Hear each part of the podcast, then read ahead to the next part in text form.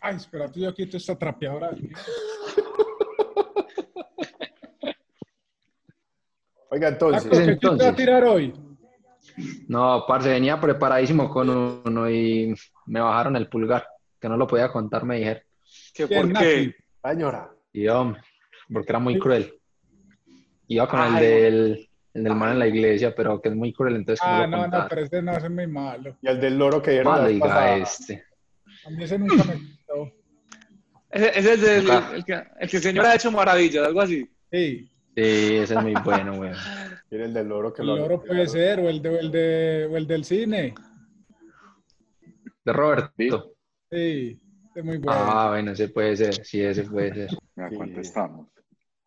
A 12 12. minutos. Y falta la gente. Y Dieguito, ¿qué hombre? Faltan los, a dos, conectarnos que por ahí dos minutos antes de las 7. faltan los dos normales, ¿no. Sí, Dieguito obvio. le olvidó. Yo por molestar le iba a decir a Mao que entrara tarde de gusto, pero no tuve que decirle nada. No fuimos.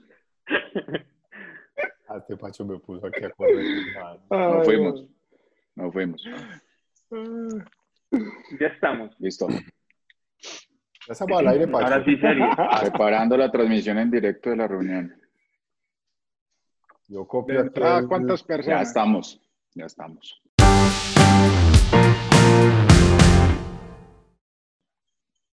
Entonces, dice cuántas personas ven?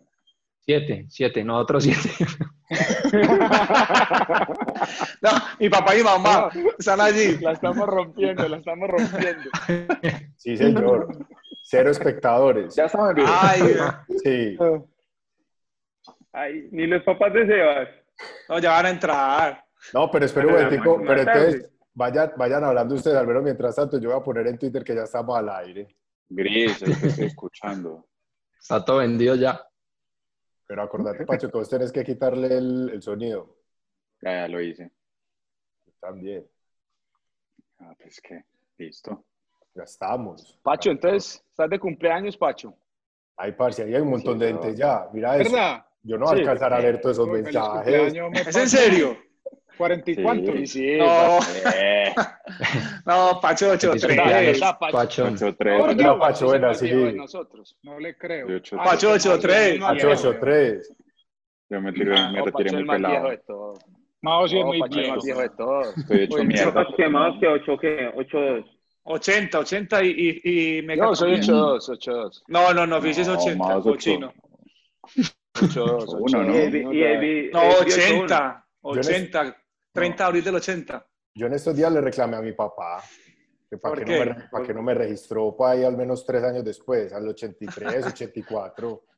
Ah, no, verdad, el más viejo y acá en Meca. Sí, sí, febrero del 80. Pero no parezco, Está más no parezco. Vea, ah, sí, Parece, tengo- parece yo 79. les, yo les, yo le- les, les, les voy a proponer algo ahí por el cumpleaños de, de Pacho. Vamos a ver cómo me sale esto.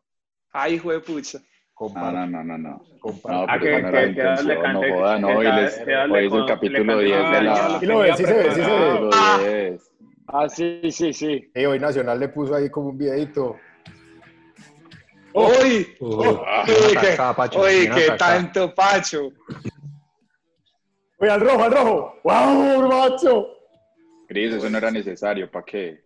Estamos en la disidencia, no, no. Ah, pero Sí, no, a pero. mí me parece Dios. bien, a mí me parece Buen, bien. buen homenaje. Ese día yo ahí estaba está, jugando. ahí está Boterín, ahí está Boterín. Le ganando, serio, y nos voltearon eso. Le Pero- ganó la marca Boterín.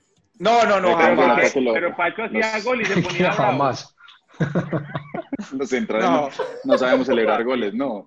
No están acostumbrados. Sí, no. No, pues, Pero sí Pacho dice buenos tantos. Y yo ese quiero sí, saber. Este, este fue una chimba de gol. Ay, buena celebración. La celebración buena. Buena, Pacho, buena, buena. La la- Buena, buena, Pachito, buena, buena, buena. Ah, Pacho. Feliz cumpleaños, Pacho. Eh, muchas gracias. Muchas Listo, gracias. ya, volvimos. Por Eh, eso Pacho, Diego se puso ahora esa en serio, camisa ¿cuánto por mi tiempo? cumpleaños. Mira, Pacho. Pacho, pero No en serio, sos. Ay, no. El caballo respeta el grupo, hombre. A poner alegría. ahora con, con negro y con blanco, muy fácil. Asegurándose. Se compromete, caballo. como, Diego, Caballo, pero muestra toda la pinta, huevón. Eso así no. En este momento estoy en interiores y, y estamos en vivo. Uy, no. No es No, vergonzoso. no les creo. Vamos a sacar entonces una Ah, camiseta de la disidencia con esos colores. casi sí siempre con los mismos boxers. ¿A ¿Qué paras con los mismos boxers? Y, y se van a ir a asustar acá porque hoy es el boxer. O la misma pantalonetica. Para la casa se usa ciclista. la misma pantaloneta. Claro. Oíste, pero re- retomando ahí el cumpleaños de Pacho, pues para cerrar el tema, que a Pacho le gusta bastante que lo, que lo feliciten, me he dado cuenta. Mm. Y sobre todo que lo homenajeen, pues, ¿sí? como me puso. Eh, ese gol contra Pasto, ¿usted qué hacía allá? Hombre, ese me generó más, más dudas. Eh, es que veníamos de un tiro de esquina, rechazaron ellos, entonces por eso quedé en esa posición. Y el partido estaba, yo les estaba jugando muy mal. No, yo no sé, me salvó el gol, eso sí fue, yo creo que me salvó el gol. Está embaldado, Pacho. Eh, estaba embaldadísimo. Y, y Juan David me, pues, me puteaba que porque él venía a, res- a rematar ese balón con izquierda, con su perfil natural, y yo me le metí en la carrera y le metí el zurdazo y me enchimbé el zurdazo allá. al- al Pues. ¿Cuántos goles hiciste, Pacho? Eh, Esos cuatro que mostraron 20. ahí.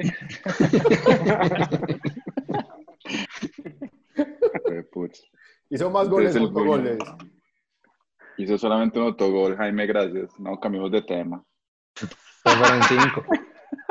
No, porque si le tocó el cumpleaños a usted. Si hubiera hace cinco días, hubiéramos cogido a David, no. Claro.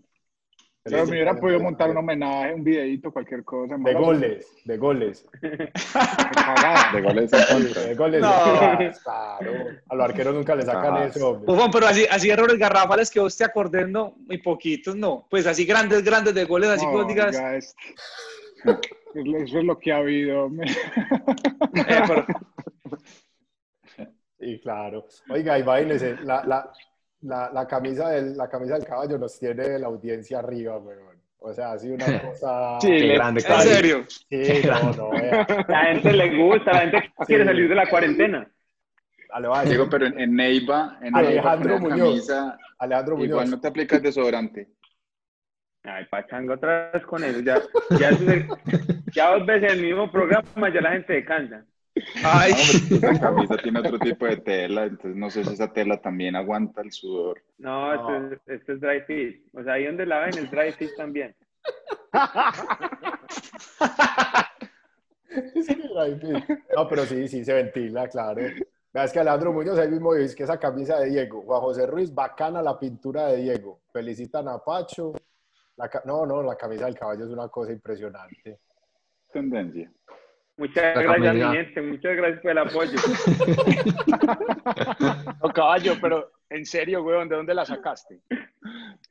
No, es una marca eh, Mao en Medellín que se llama, no, en serio, en serio, se llama Fuera lo Común y mm, tiene camisetas así raritas como frescas.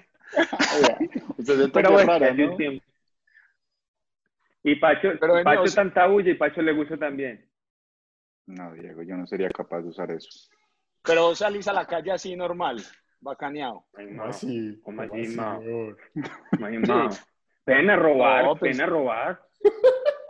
No, de pronto ahí moviendo hombro y todo en la calle. No, pena es a los Sale que con salimos zapatilla y tal. Me ha tocado Los salir con con zapatos las que le mandé la vez pasada. Puro Pedrito. Escamoso. Pero un escamoso, no, pero a mí me gusta mucho, a mí me gusta mucho. Diego, el, Diego el, el micrófono, Diego, Diego.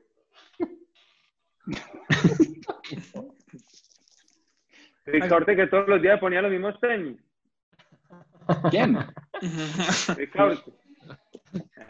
Juan ahorrativo. Ahí le tiraron, le acabaron de tirar una brava a Mao. ¿Cuál tiraron? Es que Mao, ¿por qué se lo goza. Si a él la esposa es el que le escoge la ropa?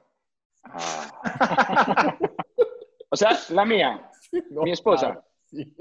Ah, eso es verdad. Yo tengo que contar con aprobación. Ah, Ay, se puso serio. Sí. Ah. No, no, serio, pues, sí. Yo sí. voy y me, me mido la ropita, tú. Si estoy solo, mando foto. ¿Y esta queda bien o no? Y, y viste de amor horas arreglándose. Fue pucha. Si me, si me dicen no, descarta. Sí, sí. Está bien. Oiga, tire pues preguntas, Meca. Acá entonces. No, estoy muy nervioso todavía, esperen. No, vea, no, ahí, ahí, ahí tiré algunas de las, de las que hemos, de las de este momento, pues, de, de lo que está en el canal, ¿sí o qué? Pero teníamos también algunas de, o recogí algunas de lo que hemos, desde que empezamos el- los capítulos. Que hoy es el capítulo 10 que lo estamos haciendo en, en vivo. Los que no se han suscrito al canal, suscríbanse. ¿Cuál es el canal? Ya no lo voy a decir. La disidencia fútbol. Tiene que decir. Aparece acá abajo, aparece acá abajo. Aquí. Luego señala, el- señala, señala otra vez, yo te... Yo te the link señala. below. Dale. Ahí. Buena, buena, buena. Eso, eso. Eh, entonces, bueno, listo. Por ejemplo, yo, yo quería empezar con las críticas. Con las críticas que nos han hecho.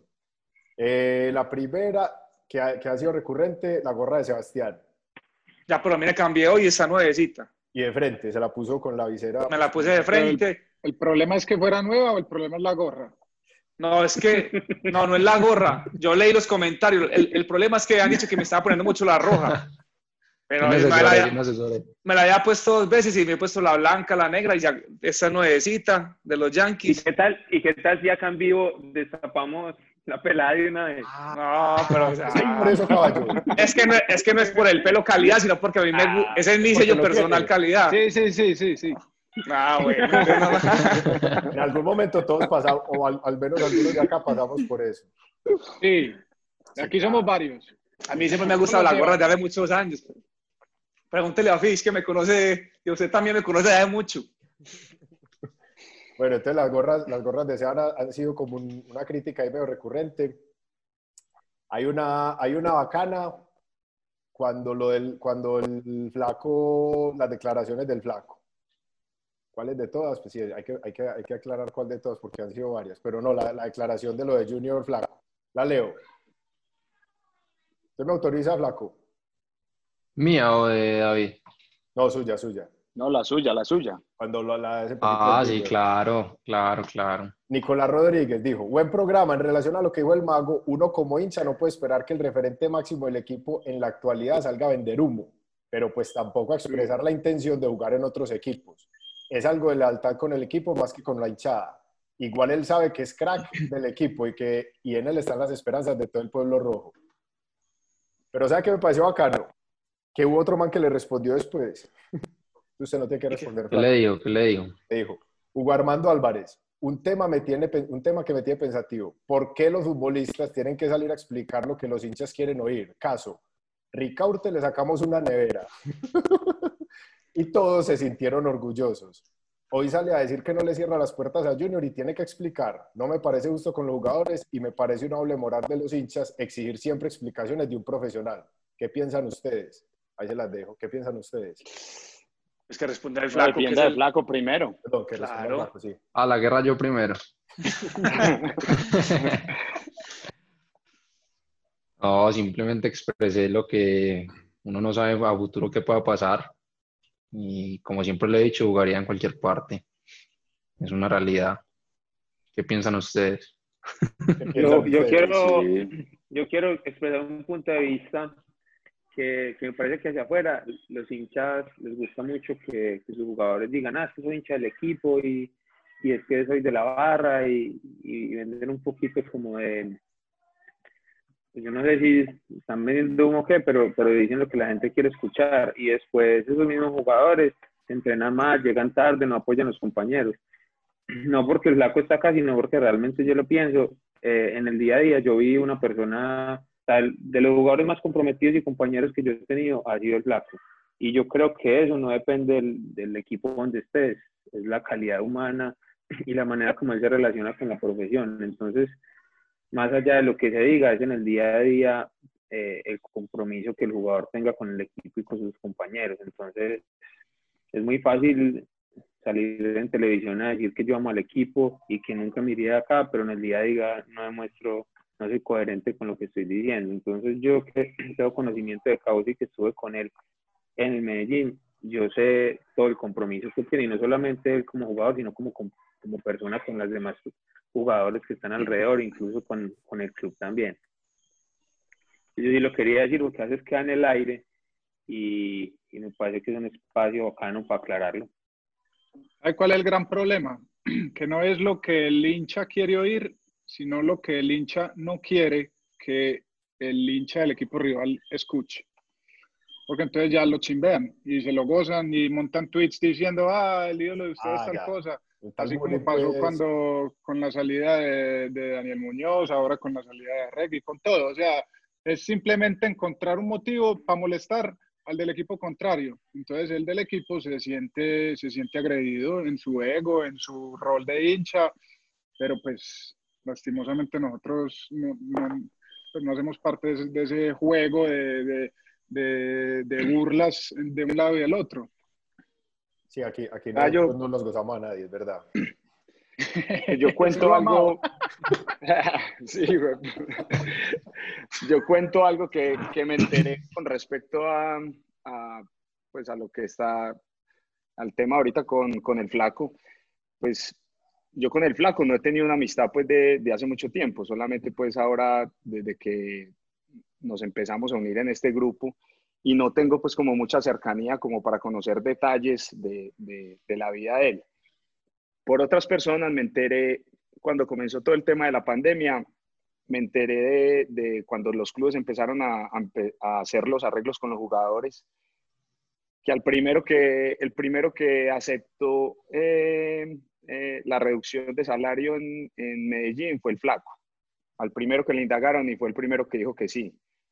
Mientras habían muchos, pues no muchos, algunos que no querían hacerlo. Y para no tirar nombres, pues porque tampoco es el caso, no, no, vale la pena, pero unos de los que salen a hablar y a decir ante la gente y no sé qué, que mi equipo, que, que soy re hincha, que yo me hago matar por este equipo, no sé qué, no quería hacer el arreglo.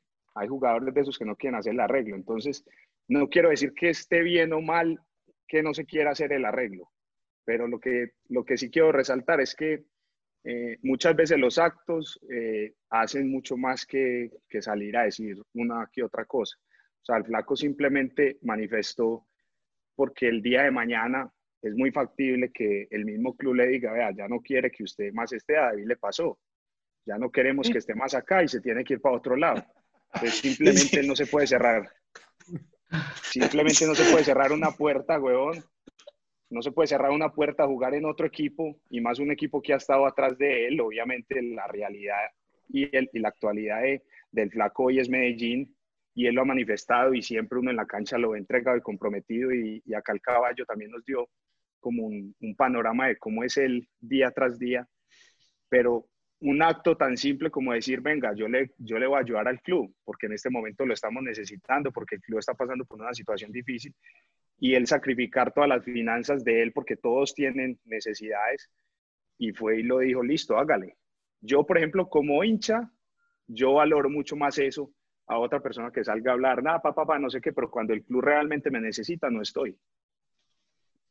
Ah, y fuera de eso, el flaco intervino para que a las personas que hacen parte del club y que, que nadie los, los conocen, pero que no, no, o sea, que tienen un poder adquisitivo muy bajo. La señora de los tintos, los que trabajan en la oficina, mucha gente, por intermedio de ese señor, se, se- y logró que hicieran un arreglo distinto, porque los arreglos iban a dejar en situaciones muy difíciles a muchas personas ah, que no son los jugadores, pues, que los jugadores de una u otra forma, por los salarios que tienen, pueden subsistir con una rebaja. Hay personas que no podían.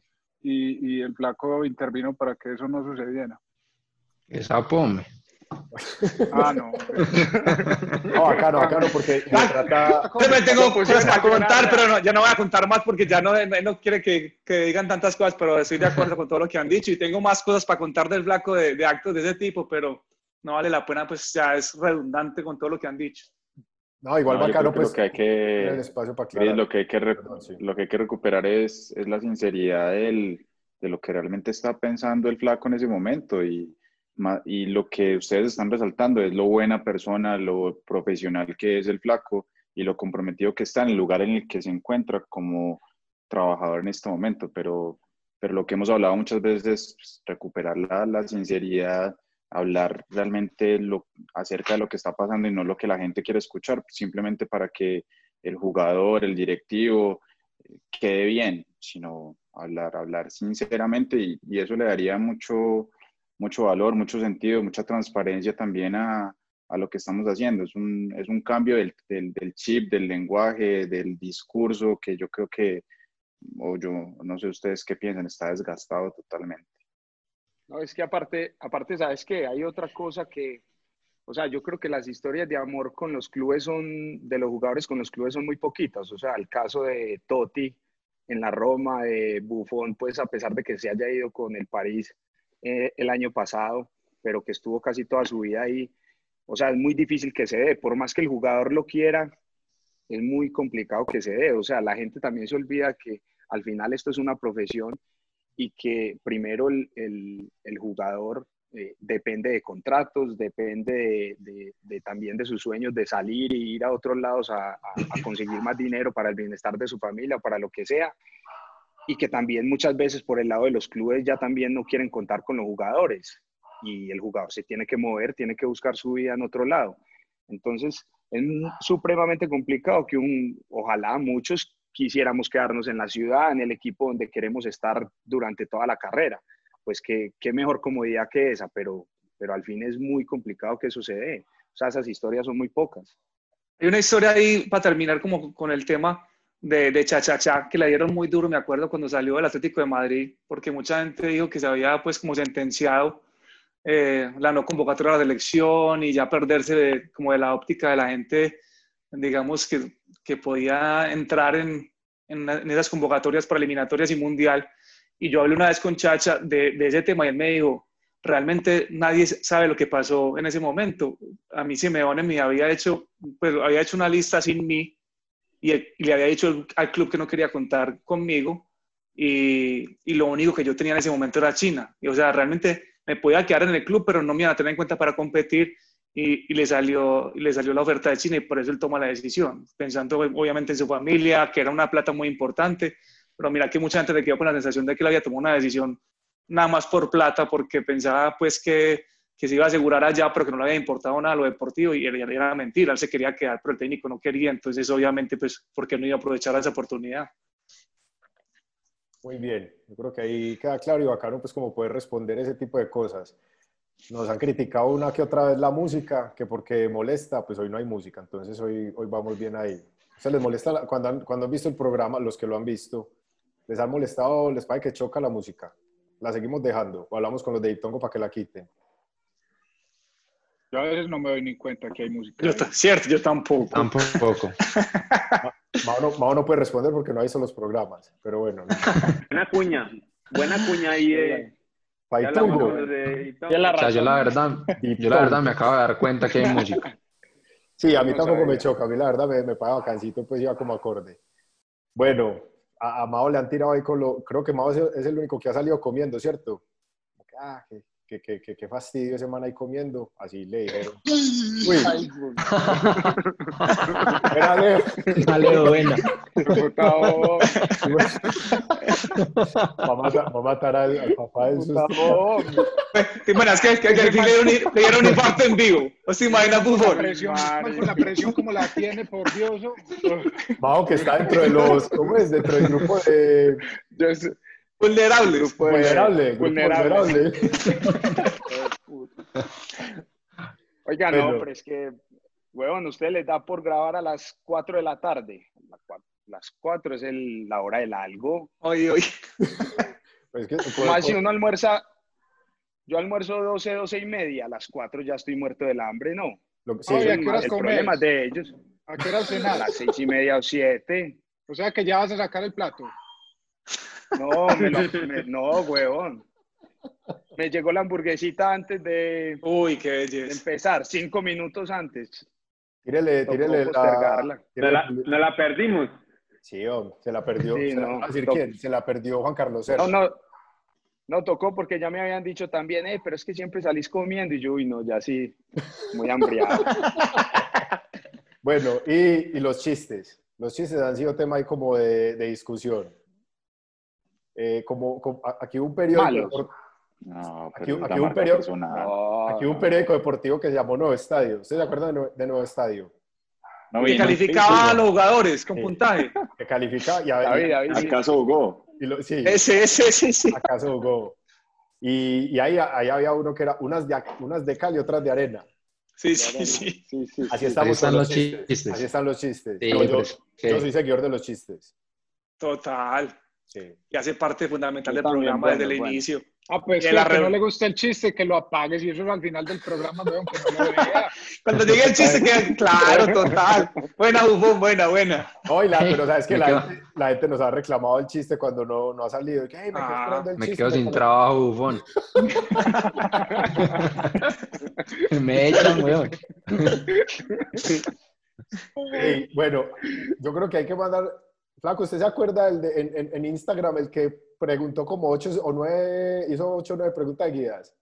El de los tamales. El del. sí, aquí está. Ahí está, yo creo que está Sí. conectado. Ahí está conectado en YouTube. La receta de mi tía Tamales. Y oiga, ah, parece Que de- mande, que mande tamales para ver. Ah, que nos mande tamales. Pues, pues Oiga, Ahí sí podemos salir comiendo no. tamalitos, ¿no? No, sí, claro.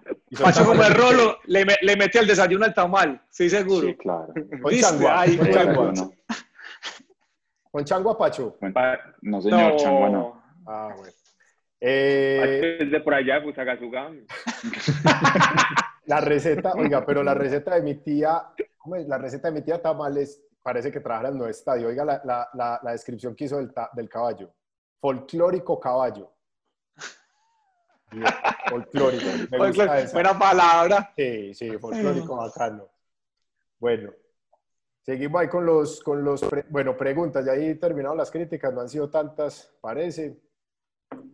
Eh, Felipe Cardona preguntó, qué bueno hablar de lo que se dice en la cancha entre jugadores, entre compañeros y rivales. Eso, eso genera mucha, normalmente eso genera como muchas, mucha curiosidad. Hay que contar las bajadas de caña que yo no sé si todavía existan, pues, de esa época, la época Claro, de la, que- la, la bajada de caña que usted, la bajada de caña que usted metió a Pacho, ¿o qué? Tía Pacho. Sí, sí, sí, sí, sí, contemos la de Pacho. No, se acuerda, no se acuerda, pero si no, Pacho, ojalá. Pacho, contala, Pacho, contala. Estábamos perdiendo Pacho, Pacho. Muy mala. Y yo, ¿Cómo fue? ¿Cómo fue? y yo eh, en un momento tenía que atender a un compañero o algo tenía que pasar y David no, David no hizo caso. David, pero o le estaba bajando la caña, no, le estaba bajando la caña a Marlos Moreno. Ay, fue madre. diciendo, No sé qué le estaba diciendo, pero le estaba bajando la caña a Marlos Moreno, yo estaba en el banco. David, no jodas, es un pelado, ¿cómo le vas a bajar la caña, huevón? Y David, eh, cállate que vos estás en el banco, cállate que vos no estás jugando. Uy, Gigi. en el banco con las ganas de entrar. Llegó, al banco. Pacho llegó al banco, así como Pacho llegó al banco así como temblando inconsolable. Cuando ya empieza con... Y yo, Pacho, ¿qué le pasó? Yo estoy preocupado. No, ese man de David, yo no sé qué. Yo pensé que era diferente. Yo dije, "Ya, eh". como a calmarlo y que, y que, que va, que usted ni siquiera está jugando. Y yo le dije a David, y es que no, yo no me acuerdo. No, no, no. no. Esa es la Ah, él. no, no. ¿Cuál es la versión de David? La versión mía es, primero que todo, a Marlos no le estaba bajando la caña, sino que Marlos en ese momento era el- la sensación de ese equipo, ¿sí o no? Entonces, de entrada, yo no me acuerdo quién era el central de nosotros, le pegó una patada impresionante y el pelado quedó tirado en el piso y yo me le acerqué y yo lo único que le decía era, te vamos a dar más duro, párate que enseguida te vamos a volver a dar. Ay, Ahí no Bueno. le estoy bajando la caña, ahí simplemente le No, estoy peor. diciendo que era lo que Peor. Está amenazando. Una amenaza directa. Amenazante de muerte. Sacó lo Ya la otra parte de. Pacho, la otra parte de Pacho viniendo desde el banco a, a decir- a decir algo, yo no me acuerdo de eso, por Dios. Pero ¿cómo que no? Usted la otra vez no contó. estaba en el pues. banco que se va a Oh, acordar. pero porque Diego me dijo, Diego me dijo una Ah. vez y yo la conté, pero yo no tengo, no tengo memoria de eso. No, lo que. El, el No, ofendido no se olvida de eso. Sí. Está bien. Pero menos mal que no, le pero bajaste hay la caña, ¿no?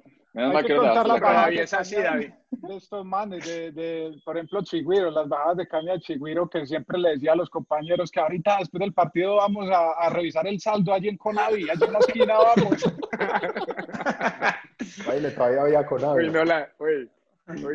No, por ahí digas que muchas- No, la caña muchas veces. Pero eso, eso se ha venido acabando, o sea, como que ya el Sí. jugador que hace eso, como Sí. que la, lo- los otros lo miran feo y como Antes que queda mal. Y se ha perdido Sí, mucho eso ya. mal. Hay historias pesadas. Porque antes era, era pesado, ¿no?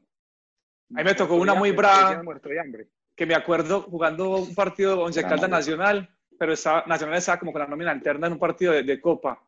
Y, y Edwin estaba muy joven. Y Edwin en ese momento de rebeldía, pues, como, como es él. Y nosotros íbamos ganando. Y no me acuerdo una pelota que, que él le pide a un compañero y la pierde. Llega y grita, "Ah, estos manes son muy malos. Digo así, digo así Edwin. y me acuerdo que Ma- Marlon era el capitán de Nacional en ese momento. Marlon Piedraita se cruzó toda la cancha y fue y le dijo a, a Santa, que era el técnico, este man que no nos aguantamos más. Y lo sacaron como a los dos o tres minutos, me acuerdo. No, la mejor es la de Cachón. Marlon. La mejor es la de Cachón. Marica, yo no sé, yo no ¿Cuál, sé cuál? los costeños que tienen con eso de cacho, pero les funciona. Todos los costeños parecen, ¿cómo hacen pasar? A todos le han puesto los cachos. Cachón, cachón. Eh, Sí, sí, sí, tu mujer. Sí, weón. sí, sí. O con la historia de Teo. Llegaba al punto que no era por plata, sino por mujeres. Vamos a, y decía, filalas, filas las cinco mejorcitas que yo saco las días. Decían así. Un 7 y 7. No, eso es muy malo, vea. O, la, llegada, la llegada a cualquier aeropuerto de, de la costa. Se van a Mamá 3. Ah, sí. Ah, es por debajo. es por debajo, por. Y si, y si yo no les ganaba, nos cogieron más parados. Acá no, sí, eso es, eso es como alguno pues de las, de, de las tantas cosas que se pueden decir dentro de la cancha. Pues vea, por, ahorita viendo ese Last Dance, ahí sí que se hablan y eso sí no se acaba porque sí se hablan y se dicen cosas pesadas en básquetbol. Sí. Seguro. Y aparte hay, hay mucho más contacto porque hay una marca fija todo el tiempo. Entonces, Pequeño el campo. Más Este- pequeño, claro. Aquí pasamos a un comentario más, más profundo. Germán. Arley Baena, sobre el primer comentario de David, eso fue uno de los primeros capítulos, le vendría bien a una sociedad que está construida sobre la idea de que siempre se debe ganar y todo siempre debe salir bien. La promoción de que siempre se debe ganar es contrario a la vida misma. Un modo hacia el rendimiento que quema a los seres humanos. Saludos. Qué conversaciones tan interesantes, incluso más profundas que lo que se ve en el periodismo tradicional. Listo, catapultados para el para programa oficial de televisión. Bacano. ¿Se le dijo, dijo que no nos da todavía. Nos bajó la caña. Ah, ¿Quién, quién, quién dijo? Expresate, Meca, expresate. Vení, pero ¿quién? ¿Es quién? ¿Quién? Eduardo Luis, Eduardo Luis. la otra ¿Quién vez es? que hicimos el envío. ¿Quién es? Ay, no, no, no.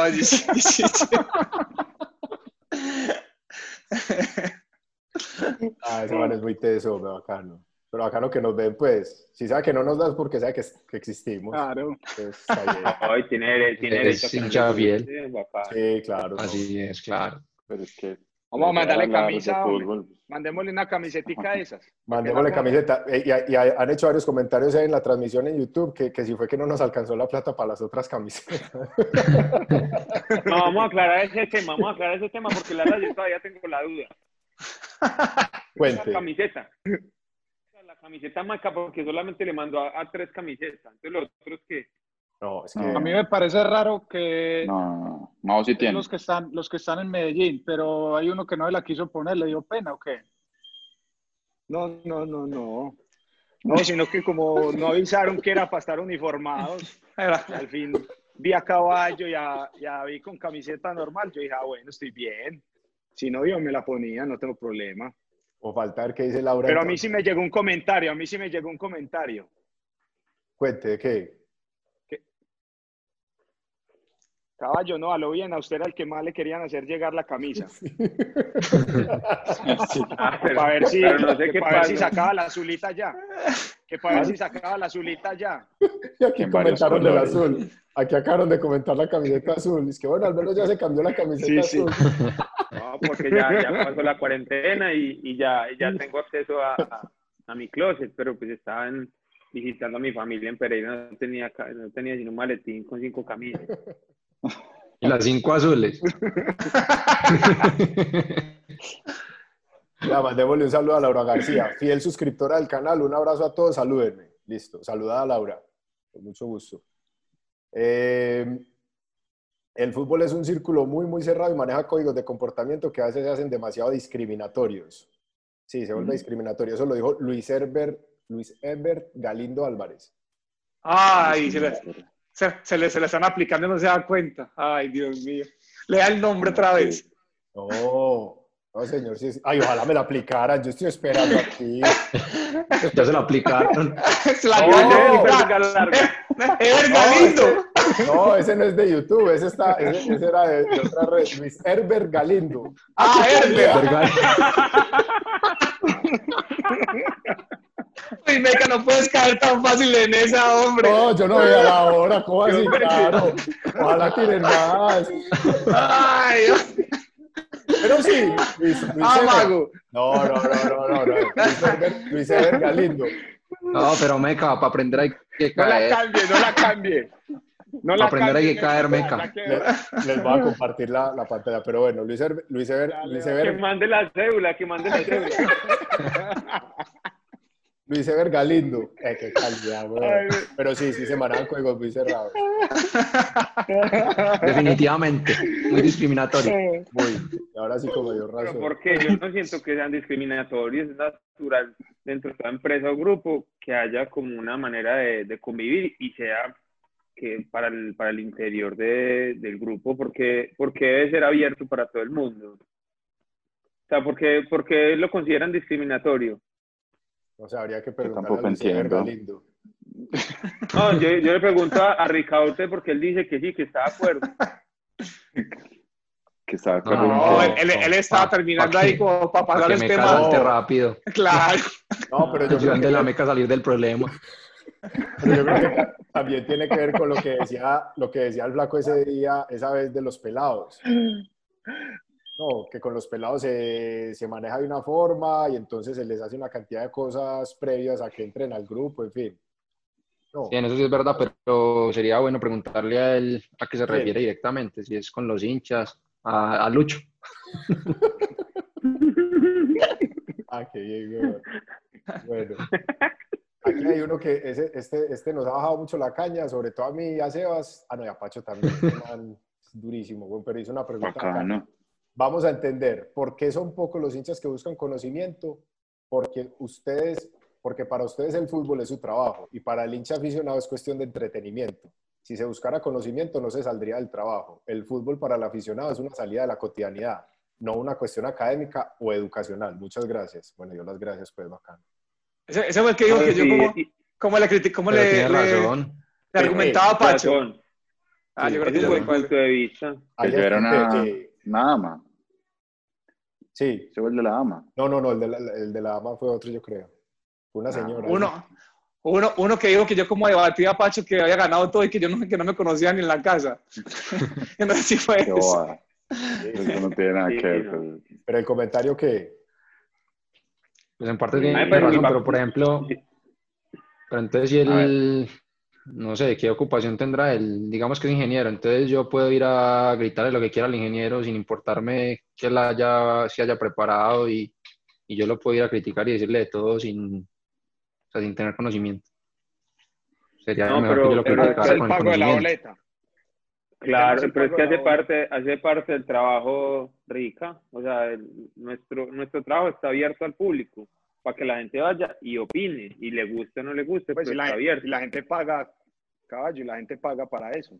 Pero ahí lo que estábamos hablando en ese momento sobre todo era como la, la, la intención de que el, el, el tan- yo me creo que eran los periodistas y en este caso los aficionados, que sería bacano que, que se dieran a la tarea de entender un poquito más el juego. O sea, yo voy a cine, a mí me gusta mucho ir al cine y salgo y critico la película. Yo creo que es parecido. Se enriquecería más mi crítica si yo tuviera más conocimiento de lo, sobre lo que estoy diciendo y sobre lo que estoy viendo. Tendría más fundamentos. Ahora que me Que hay, hay yo un no- tema. No tengo la responsabilidad, es verdad. No, es eres- que los jugadores tienen que ser conscientes que a veces dan un mal espectáculo. Y no necesariamente es porque ellos eh, lo hayan dicho. Con el flaco estábamos discutiendo eso. Yo creo que el centro es el espectáculo.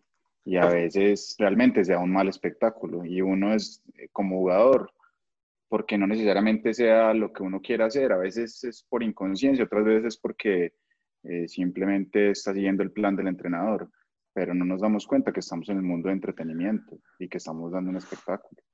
Yo Sí, pregunto es una cosa, No. yo pregunto una cosa ahí a todos, dentro de, pues como esa temática que es compleja, porque obviamente la libre expresión, pues es para todo el mundo, digamos en este país al menos. Eh, cuando una crítica viene de una persona sin conocimiento, digamos, a profundidad del juego, ¿tiene la misma validez que cuando la hace una persona con conocimiento o no? Pues yo creo que todas tienen validez. El tema es que vos mismo haces el filtro y sabes cuál te aporta y cuál no. O sea, obviamente es mejor recibir de una persona que se ha preparado y que tiene conocimiento previo de algo. Yo ahí estoy con Lillo. Hay una declaración pero- de Lillo, la declaración de Lillo, la, la declaración de Lillo es muy, es muy afín a lo que estamos hablando. Yo ¿Qué estoy dice? con esa. Lo que pasa es que Yo estoy de acuerdo con esa declaración. de las opiniones Meca de respetables. la sabe más. Sí, las opiniones respetables. Todos tenemos derecho a opinar, sí, pero que todas son respetables, no. Ah, bueno, por eso ahí responde mucho la pregunta. Yo sí. Y el, el De ejemplo, el acuerdo. Pero hay, ejemplo, hay pues, algunas, hay algunas es un preguntas. ejemplo yo muy creo bueno. El de las que mariposas. Intentar ver el punto de Eso vista es. del otro. Por ejemplo, en este caso del hincha, que en teoría no tiene conocimiento tan profundo del juego, nos ayuda también a entender un poquito el negocio. O sea, porque probablemente desde ese punto de vista nos ayuda a, por ejemplo, lo que dice Pacho, a entender que nosotros a la final somos, eh, hacemos parte de un show eh, o de un entretenimiento y podemos intentar desde nuestro conocimiento mejorarlo para que sea más atractivo para ellos. Pero solamente estamos pensando, como ahorita todo el mundo piensa que no es que hay que ganar, el fútbol es para ganar y para ganar y para ganar y nos olvidamos que es que nosotros estamos trabajando en, en empresas que generan entretenimiento, que da emociones a la gente, alegrías, tristezas. Yo creo que el Pues eso no de depende de los jugadores, el- Diego. ¿Cómo que no, David? ¿Por qué no? Pues, huevón, si vos vas a salir a la cancha y tu entrenador te dice métanse todos atrás y ganen en un contragolpe, vos cómo haces para decirle a tus compañeros vamos a darle, a darle a que esta gente disfrute un juego bonito? ¿Cómo si vas en contra de tu técnico? Mi David, yo creo que los jugadores que recordamos y que fueron referencia para todos son los que alcanzan a sobreponerse a eso, incluso a, a los técnicos. Por ejemplo, René, yo no creo que ningún técnico le dijo a René que hiciera eso. Es más, yo creo que la mayoría le dijeron que no. Y a Zlatan y, a- y hasta Messi en sus inicios, me imagino. Sí, pero Los por eso jugadores están en los en donde les aceptan eso. Pero por eso, cuando ellos comenzaron, seguramente los criticaron y ellos alcanzaron a sobreponer. Yo creo que, o sea, lo que siento es que ayuda a tener como una visión integral de lo que es el juego, no solamente las únicas que hablan son de los que conocen en profundidad, porque esa- ese punto de vista está, está condicionado. Ah, yo tengo, yo tengo una, tuve un debate justo hoy con, con un periodista eh, en Twitter acerca, porque no sé, puse un, un, un tweet eh, acerca de- del, del talento y cómo lo concebíamos nosotros del talento, sobre todo aquí en Colombia. Y yo decía que el talento tenía que mirarse de una manera mucho más global de cómo pongo mis herramientas en, en función de competir y de que mi equipo sea mejor. Y entonces él me decía que por esos tipos de pensamientos era que el fútbol se alejaba de los, alejaba de los talentos del estadio y la gente no iba. Yo le dije, no, es que el talento es súper importante. A mí me encantan mis equipos jugadores talentosos, propositivos, ofensivos, pero no puede ser que el jugador entre a la cancha a hacer un lujo porque divierte si no va en función de mejorar su equipo. Eso es lo que yo trataba de, de explicar. Que de alguna manera, si, no, si cada uno entrara como a divertir porque tiene la capacidad de hacer un lujo que realmente no le aporta nada en el equipo, sino, digamos, visualmente al que está mirando, pues empieza a haber un choque de muchas cosas dentro de, del grupo que, que no creo que sea viable ni saludable para ningún equipo, porque esos mismos hinchas, si vos también no tenés un rendimiento, por más que nos encante el juego, acorde a lo que es el club, también te van a matar después. Ahí, es lo que yo digo, que, que, los, los hinchas te contradicen también mucho, porque... Estamos pero, acuerdo, pero yo hago una pregunta ahí. Por ejemplo, son más los jugadores que dejan de sentir el juego por pensar en, en qué tan eficiente o, o, que si la van a embarrar o no, o son más los jugadores que, que intentan hacer esas jugaditas para pa quedar bien con la gente. Sí, es posible Entonces, que... Neymar no sirve. No, claro que sirve, claro que sirve Mao, pero, pero es que Neymar hace cosas para, me, para mejorar su equipo, porque es que el, el que lo utiliza y, es para también, eludir, para eludir sí, y generar una, hace, una ocasión de gol. Pero también durante el juego hace muchísimas que no le está aportando nada al equipo. simplemente Por- para por eso que la y- tribuna lo vea. Por eso y yo, y yo siento que ese tipo de cosas... También le sirve. Por eso te digo que depende del técnico que esté dirigiendo al equipo, Mao. Es que si el técnico piensa que eso sirve, hay unos, es, es más, hay técnicos que piensan que eso le sirve, hay otros que no, la misma jugada. Entonces, pues se sale de las manos del jugador. El jugador entrena durante la semana para hacer algo el sábado o el domingo y debería tratar de hacerlo igual que como lo entrenó. Porque entonces entrenas de una forma toda la semana, pero el domingo porque hay que darle alegría a la gente, juego distinto. Así no es. Pienso yo, pues. David, también podría, po- también podría ser que en la semana intentar pensar que nuestro juego, pues, que está ofreciendo. Sí, pero eso, Entonces, eso simplemente- depende, eso es tarea del entrenador, Diego, no del jugador. Yo, pre- yo pregunto una cosa, sí, sí, bueno, teniendo en cuenta pues que no sé si todos tenemos la misma opinión, pero creo que podemos pensar todos que, que el Barcelona de Guardiola, de lo mejor que ha habido en la historia, uno veía un equipo que lo disfrutaba, el talento al máximo, y no, y no, y no había lujos innecesarios. Pues, o sea, realmente, ¿quién dijo que los lujos, los lujos o un sombrero, un túnel por divertir hace que, uno, que el, el, el hincha disfrute más uno el juego? No puede disfrutar todo lo otro de un fútbol propositivo, colectivo, donde todos son protagonistas, el defensor puede eludir, el volante también, el delantero, pero en función del equipo. Por eso, pero, que, pero lo que yo digo es que ¿quién dijo que eso es malo? No, yo no he O dicho sea, que sea malo. vos- No, por eso, pero Y eso lo, y eso O sea, escoge el hincha también. No, es que la, la- el, el tema, el tema del- de lo bonito, lo feo, termina estando es en, la, en el ojo del que lo ve. El espectador. Claro, o sea, entonces cada quien definirá qué le parece bonito y qué no. Y si le sirvió o no. Y Ajá. si se fue contento porque el man metió tres túneles, el equipo perdió. Pero, Puta, es que yo me acuerdo que yo veía a Diego Osorio y yo cada que veía jugar a ese man, ese man metía un túnel por partido, yo salía feliz de ver jugar a ese man. ¿O Diego Osorio o Diego Arias? Diego Arias el- Diego Osorio, no, Diego Osorio, Diego, Diego León. Pero jugaban similar.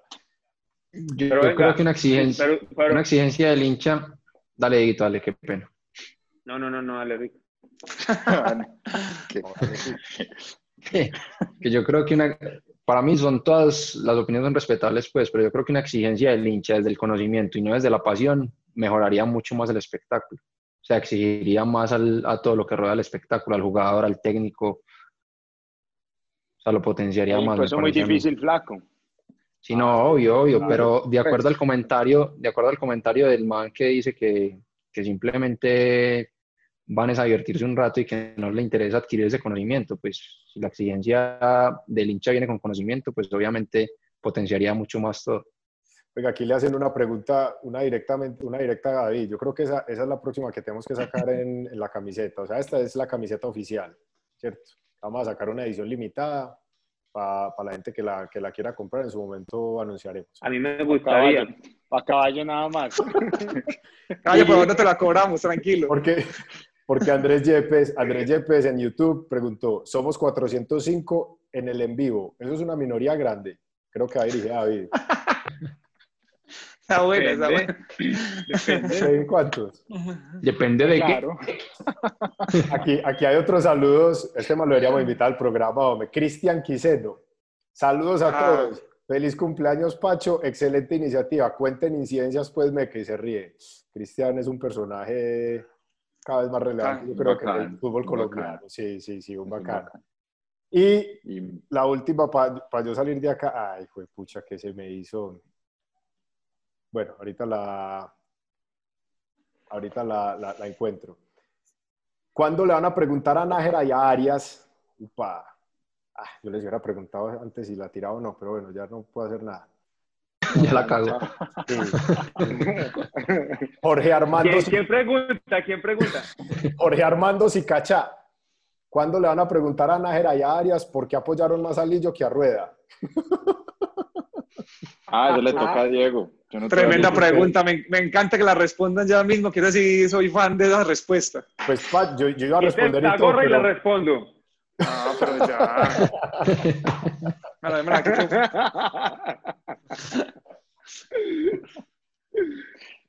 Dale, pues, Diego, que Bueno, no lleva pues, Lillo. no. ¿qué está Pacho no tuvo a Lillo, claro. Bueno, voy a tratar de dar una respuesta, señorita. Eh, no, pues es que. Pues el O sea, va, primero, va a decir el lo que la gente, lo que Sí, usted no, cree que la gente no diga- quiere escuchar, ¿no? Total. No diga nada, So- solo-. Solo y yo Buena, nos buena, Gigi, buena. Buena, Gigi, buena. Prométase, Pero- ya no, pero espere, espere. un añito. Pero, Comencé a No, está jugar. sudando. Comencé a Pero- sudar, comencé a sudar. ¿Y eso que es dry, y eso que es dry, y eso que es fit? No, pero, pero yo, yo, ahí, yo ahí partiría, pero Diego, pero es que tampoco está tan difícil. ¿Cómo que apoyaron más? Yo, pues, Sí, total. ¿cómo Yo así? iba a responder Meca, pero no Sí, me no. dejan hablar. Ah, bueno, dale. Pues yo le ayudo. Bueno, primero, con, con el profe Reinaldo, no hubo nunca un momento en donde tuviéramos la necesidad de apoyar, dentro de todo se fue dando y se fue fluyendo, empezamos a ganar y ya la gente creía en él. Entonces no hubo un momento en el que necesitara un apoyo público de todos. Y como parecido a lo que respondíamos ahorita al flaco, o sea, no es solamente salir a, a apoyarlo ante los medios, o sea, en el día a día, en la manera como, por ejemplo, Pacho, que está cumpliendo años, aprovecho para mandarle un saludo a Pacho. Eh,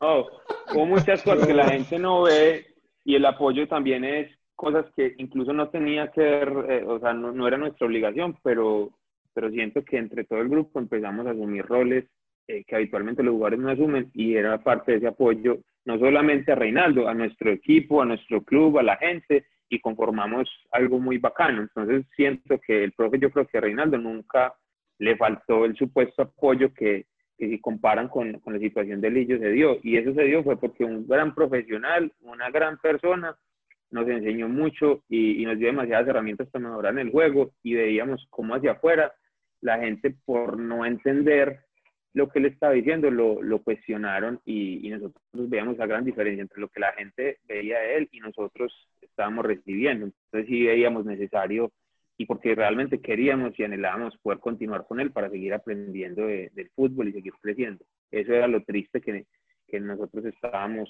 eh, pues lo triste que nos, nos sentíamos y queríamos poder continuar con él, porque, porque estábamos seguros que iba a mejorar nuestro equipo y al fútbol colombiano. No sé si respondí la pregunta. Súper bien, que lo que, que ya- lo que siento es que se cortó un proceso que de acuerdo a, a- a mi experiencia de enfrentar a los equipos de Lillo, más lo que me han comentado jugadores que fueron entrenados por él, se cortó en un momento en el que no debía haber sido. Entonces yo creo que era lo que, lo que dice Diego. Los jugadores sentían que era un proceso que tenía que continuar más allá del resultado. Pero indiscutiblemente Pacho, pero es que ese, ese proceso, pero es que ese proceso de que empezó, empezó muy, con un ambiente muy negativo. O sea, Total. era increíble cómo Lillo, sin, sin empezar como a, a realmente imponer su trabajo y su forma de juego, que yo creo que la consiguió demasiado rápido, pues porque ya al principio, desde el principio el equipo jugaba muy bien, pero, pero la gente en contra era impresionante, o sea, eh, la gente no iba al estadio y en todos los, y en los canales de, de televisión cuando veía uno un partido nacional, o sea, los periodistas le dan durísimo a Nacional. Yo recuerdo mucho un partido de que Nacional jugó contra Envigado, que Envigado, weón, no pasaba el primer cuarto de cancha de campo de ellos. No podían pasar y Nacional todo el partido allá En el poli. y en el Poli Sur. Inclusive el 9, el 9 de Envigado era en el primer cuarto de cancha de Envigado todo el tiempo de espaldas y de ahí no pasaban. Y, y los periodistas que estaban narrando el partido, pues y los comentaristas dándole duro a Nacional. Yo lo viví también. Nacional, que Yo, un desastre, que no sé qué. yo vine a jugar con Huila y, o sea, yo si toqué 10 veces el balón en el partido fue mucho. O sea, era una superioridad absurda. E incluso casi no nos ganan, nos terminaron ganando con un gol de Magnelli, creo que fue, que re- rebotó en un defensa de nosotros, 1-0. Pero el partido, el trámite del partido fue una superioridad enorme. Yo creo que para cerrar eso yo voy a decir una cosa que, que me han criticado mucho porque creo firmemente y es que muchas veces uno admira más gente que, que ha ganado menos que otra porque va, digamos, quizás un poquito más profundo en el juego y en lo que uno siente. Por ejemplo, un ejemplo que quizás me vayan a matar, pero yo admiro más a Bielsa que a Zidane y no digo que Zidane no sea buen entrenador. A mí no me generan empatía a sus equipos, porque no me gusta la manera de jugar, pero ganó tres Champions seguidas y quizás Bielsa apenas viene a hacer un logro importante en su carrera, pues aunque ganó los Olímpicos, pero me identifico con sus equipos y eso también pudo haber pasado con, con Pachi y con, y con Caballo, se identificaban más con, con, una identidad, una manera de ver el juego, de sentirlo con, con que con Reinaldo, a pesar que hayan ganado con Reinaldo la Libertadores, pues. Es que volvemos a lo mismo, pues, ¿cuántos acá no Pero Sebas ya había cerrado ese tema, Mao. No, no. Ah, sí. Es que pena, lo vuelvo a abrir. Que lo había cerrado. Bujón es muy falso, Max. Pero si vos dijiste, weón. Ah, Me expresé mal calidad, mala mía. ¿Oíste? ¿Cuántos no tuvimos la oportunidad de estar un- en, un equipo que quedó campeón y, y uno como jugador, la verdad sentía que no, no había aprendido nada como, como, como jugador, pues del juego, pues, ¿sí me entiendes? Y que estaba uno en un proceso con entrenadores que no, no simplemente ganábamos y el equipo no sé por qué ganó, se dio así. Y, y, y, pues estos manes, por ejemplo, que tuvieron la oportunidad de tener a Lillo, no ganaron nada, pero sintieron muchísimo más aprendizaje que con otros entrenadores, ¿o no?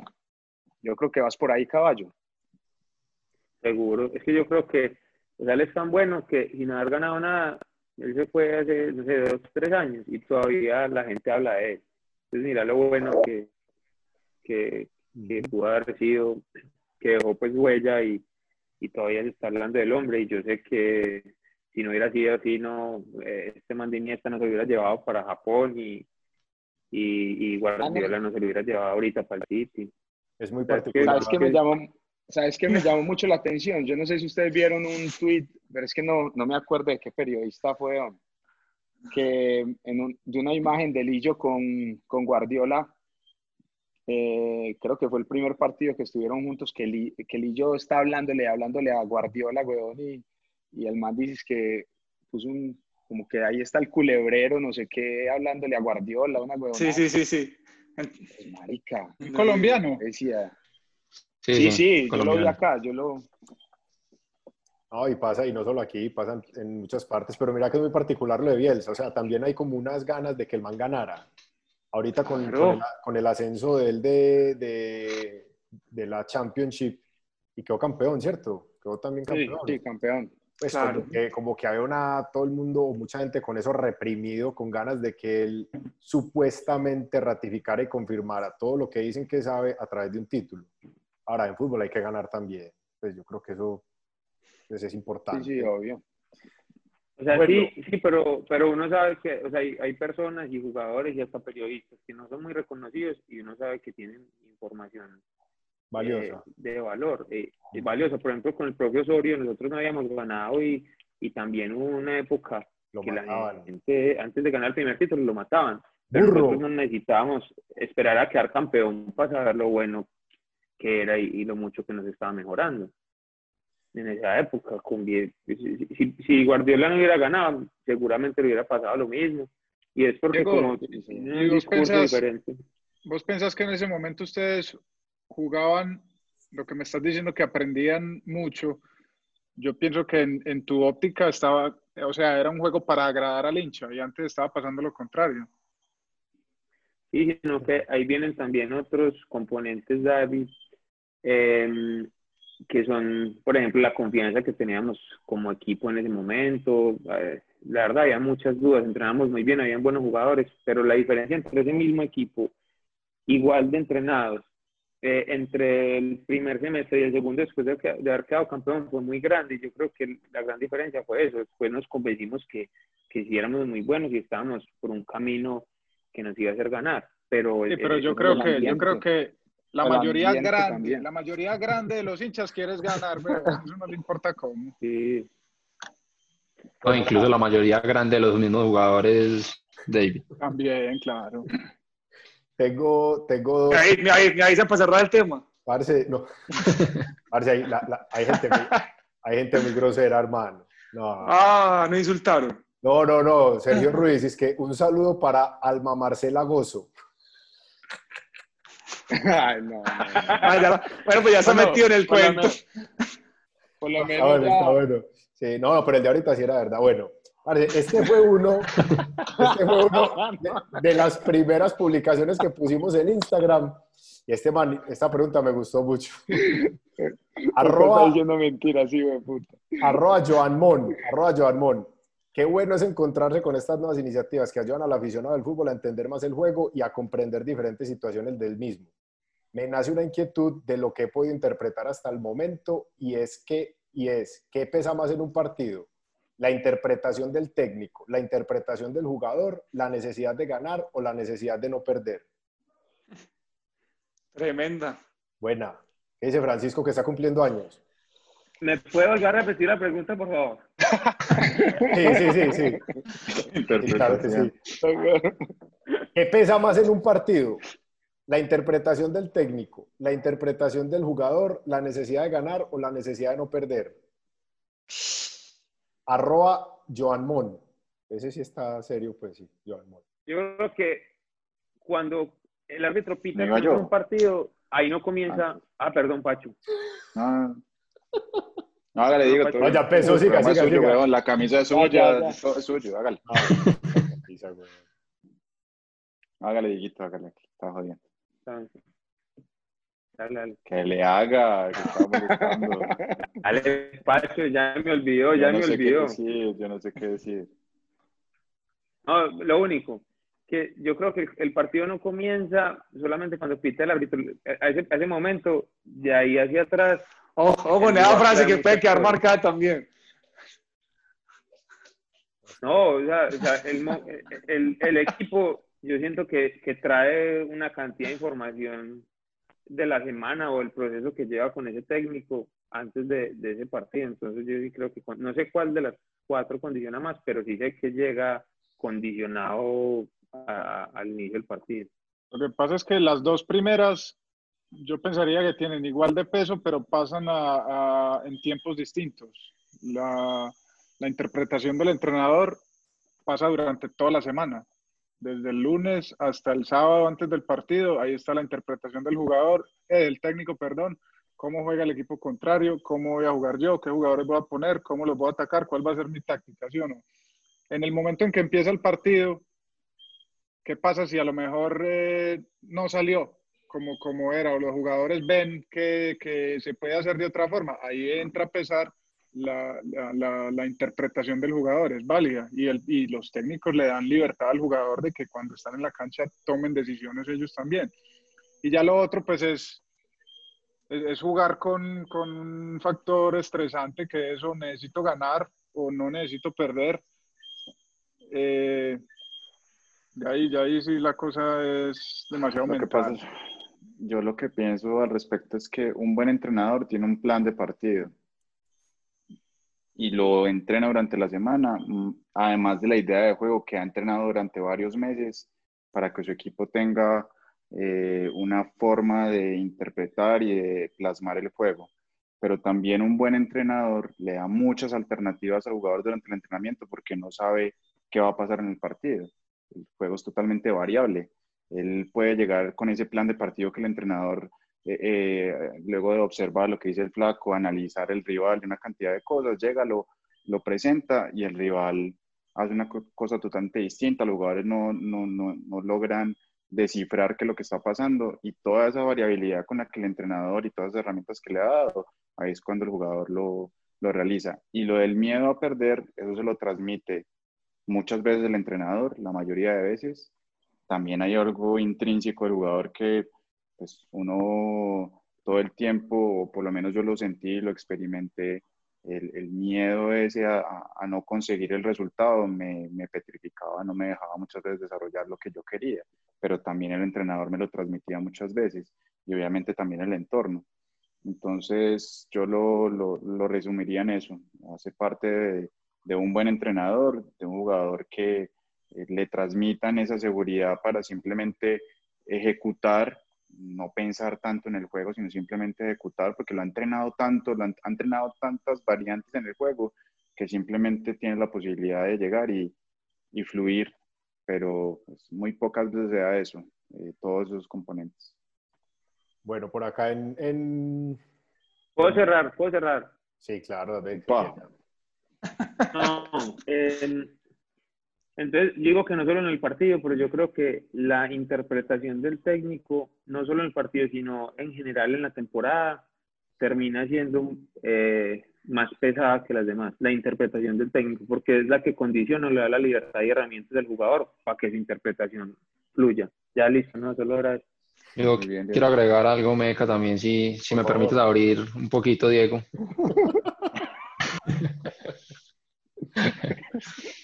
Hay casos, hay casos muy especiales, eh, sobre todo en los partidos que son ida y vuelta. Yo creo que cuando perdiste el primer partido, la necesidad de ganar el segundo supera todo tipo de interpretaciones. O sea, lo que se planeó para revertir la situación, eh, para mí no se aplica. Simplemente va la emoción del jugador de la necesidad de ganar y el empuje adentro de la cancha. O sea, se vuelve un desorden que para mí pesa mucho más que todo tipo de interpretaciones, sean del técnico, sean del, del jugador, y se mezcla con el miedo a perder del, del que supuestamente lleva la ventaja. Por ejemplo, en la final con Junior nosotros no teníamos nada que perder y casi lo volteamos. Yo pienso que fue lo mismo la final Junior Nacional, que Nacional había perdido 3-0 en Barranquilla y vino acá y casi la voltea. Y nos pasó, por ejemplo, nos pasó, por ejemplo, contra Bucaramanga, eh, que habíamos ganado 3-0 acá en cuartos de final, y fuimos a Bucaramanga y cuando ya nos hicieron el segundo, el 2-0, fue madre, el miedo a perder, o sea, la necesidad de ganar del otro y el miedo a perder de, del rival, para mí pesa más que todas que las interpretaciones, en esos casos, pues. Pero ahí también hay interpretación del técnico flaco. O sea, puede que no sea una táctica súper estructurada, pero el solo hecho de saber a quién pone y a quién no, o si pone este jugador en vez de otro, ya ahí está hay interpretación. Así sea para, Eh, hacer, para hacer un desorden. O sea, creería que sí, flaco, pero es una interpretación previa al juego, pero durante el juego ya no hay interpretaciones. O sea, siento que va, es la emoción y la necesidad de ganar lo que te va empujando. Muy bien. Gracias, David. Aquí Blay, Blay Naranjo, que es parcero, resalta mi humildad por mi vaso metálico. Creo que todos pasamos por, por vaso metálico. Qué nivel. Ahí la Coca-Cola sabe mejor. Sí, todos saben mejor aquí, conserva más el frío. No sé ya, pues, ¿cómo es? De ¿Qué es lo que pasa con esto, David? ¿Se va envenenando? Eso Los lo va bacterias. envenenando de a poquito, Ah, de bueno, a poquito. pero bueno, si quieras de a poquitos. Pero ya Eh. avanzado. ¿Cuántas tomadas te quedan? Eh, eh, a raíz del- de, de todo lo que ha estado pasando eh, en esta para del fútbol, pues hay, hay varias preguntas sobre, sobre I mayor, sobre el fútbol profesional colombiano. Hay una pregunta ahí que qué opinan de tener tercera y cuarta división, qué opinan de selección o qué opinamos de selección Colombia y qué opinamos de, de esto que ha pasado entre ayer y hoy. ¿Quién se anima? Ay, pucha. Yo creo que es un momento No, crítico. Pero, pero empecemos por un Les tema. dejo, cierre. y- Sí, Ah. un solo. Ah, ahora, ahora, ahora sí yo Ahora cierro. cierre. Ahora hay cierre. casi no es un Ahora, ahora sí. monólogo. No, no, yo me aseguro, la más fácil es tercera y cuarta división. Sería lo más saludable que le puede pasar a esto. Uy, ¿qué pasó aquí? Espere que me... Sí, no. Eh, hermano, o sea, la única forma en que la segunda división puede tomar fuerza y se puede volver algo que verdaderamente nutra a la primera y, y que gane popularidad es teniendo un descenso. Y obviamente eso va a abrir posibilidades para una gran cantidad de jugadores, hermano, que, pues, que no alcanza a llegar por, por lo que sea. Jugadores buenos. Yo, ten- yo tengo una, pregunta con eso. Blanco. Sí, ¿cuál es tu Una pregunta? pregunta. Una pregunta y eh, si me dejan abrir. Eh, el, te- el tema, yo, yo también estoy de acuerdo con que se necesitan varias categorías para ir mejorando cada una de ellas. Pero, pero si nosotros todavía no, no tenemos ligas tan estructuradas, ni la primera ni la segunda, o sea, imagine cómo es de ahí, de ahí para abajo. O sea, no me quiero imaginar cómo va a ser esa, cómo van a ser esos equipos, bajo qué estructuras, bajo qué dueños, qué calidad de, de, de condiciones de trabajo van a tener los jugadores. Si ya la de los equipos profesionales son, son precarias en muchos casos. O Ya, yo por si eso nos no estoy de quedamos acuerdo. Esperando, Es- si nos quedamos esperando a que la primera se arregle, huevón, entonces no vamos a tener nunca nada. Pero sabes que... Pero ¿de qué nos respecto- sirve, David, No, pero es que la tener... prim- Diga, diga, flaco. No, que, que no sirve tener tercera y cuarta si la primera y la segunda es- estamos embalados para sostenerla. No, pero no creas, flaco. O sea, está bien, de pronto la estructura como tal de la liga estamos embalados para sostenerla, pero hay equipos que no, hay equipos que están cómodos ahí y están relajados y ganan plata. No, total. Pero Totalmente. Yo creo que habría que buscar otras alternativas para modificar eso, pero la tercera y la cuarta me parece antes abrir un hueco mu- mucho más grande. Sí, yo creo que eso tiene que empezar es de, eh, paso a paso. ¿sí o qué? Y yo creo que hoy, si fueran rígidos y estrictos con la norma, si hacen cumplir, por ejemplo, todo el tema de licenciamiento de clubes, seguro más de uno, no sé qué tanto, no sé qué también pasaría ese, todo, como todo ese, ese tipo de certificación que tienen ahí. Una tercera categoría yo creo que sí es necesaria. Hoy precisamente estaba hablando con eh, Yesid, Yesid o tal, Ay, puta, se me ol- no, se me olvidó el apellido de Yesid en este momento. Ismena. Yesid es el presidente de un El club. Galindo. Jesse, Jesse es el, el- presidente de un club que se llama Internacional de Medellín, de acá de Medellín, obviamente, de fútbol aficionado. Y él en ese momento es el tesorero de esa nueva gremiación de clubes de fútbol aficionado. No sé si la vieron, que se llama ACFA. Ojalá se hubieran de pronto asesorado con alguien para el nombre, pero bueno, eso es parecido a lo de Acolfoot, pero que no lo dice nadie.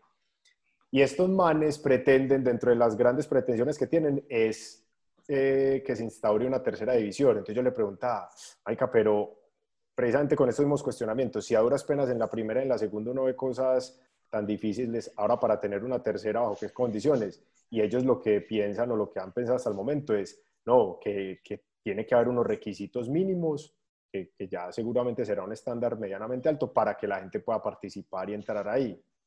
¿Cierto? Yo creo que podría iniciar. pregunto, de, de las, de, de- de las utilidades que recibe la federación, ¿no podría apoyar una tercera división que le abriría espacio a tantos jugadores en Colombia? Hay muchos lo jugadores más lindo, buenos pero es que el se quedan sin problema. espacio. Sí, lo que pasa es que uno dice, "Jue pucha, si hay tantos problemas con una liga profesional femenina, pues que deberían ya tener como un, un respaldo mucho más alto de lo que tienen ahora y una cosa más organizada. Ahora pensar en una tercera división. ¿Y ¿Cuál es, el problema de que esté, ¿Cuál es el problema de que sea súper profesionalizada y que sea súper espectacular? Que sea una liga mala, pero que haya un descenso. Entonces el del que está en segunda dice, no, yo ya no puedo caer, que ya no vuelvo a salir. El problema flaco es la situación laboral para los jugadores que están en esas eso. divisiones. Ah, sí, pero el que está ahí, el que está ahí te aseguro que está contento porque no le da para estar en otra. Total. Y, y le va a trabajar por un mínimo y seguramente el torneo tendría que ser Claro. por zonas primero, para andar en bus primero por zonas, que sea más Es corto. más, es más que no sea ni profesional, que sea aficionado, que sea gente que trabaje medio tiempo, cosas así. No, yo lo pensaría al contrario, es que usted ahí puede tener jugadores. Eso le sirve a los, a los, a los, a los equipos del- de la primera división, le sirve para tener una filial y tener jugadores, no sé, un margen entre 20, 23 años, que a veces están perdiendo tanto. Y usted puede tener jugadores, entonces ahí usted no va a pretender ganar ni pagar lo mismo que, que se gana un man en segunda o primera división. Obvio. Pues va acorde al, al escalafón, pero yo sí creo que sea necesario, claro. Total. El- y frente al otro, yo Pero, o sea, empiezo y, y me- y yo, yo, yo me pues, no me comprometo, pero respondo lo que pienso y es que salió Jorge Enrique Vélez, listo, y en realidad creemos que las cosas van a cambiar mucho, yo no creo. O sea, es que una persona no hace la diferencia en- dentro de un, si es, el, el problema es de estructura, una sola persona no hace la diferencia que salga o, o- o continúe tiene que haber, evidentemente, tienen que haber cambios de fondo. Por ejemplo, esto de esta gremiación, quién sabe qué irá a pasar con ellos, pero es como un llamado de atención también de que hay mucha inquietud alrededor de lo que está pasando en el fútbol en Colombia, no solo profesional, sino colombiano. De acuerdo. Muy bien, todos muy comprometidos con las respuestas. Queda una duda. ¿Qué? En esa tercera, si trabajan medio tiempo, entonces los entrenamientos duran una hora o qué? Duran lo mismo que los de nosotros, es que nosotros podríamos trabajar. Nosotros porque no queremos. Sí, es verdad. usted, usted trabaja, un trabajo distinto.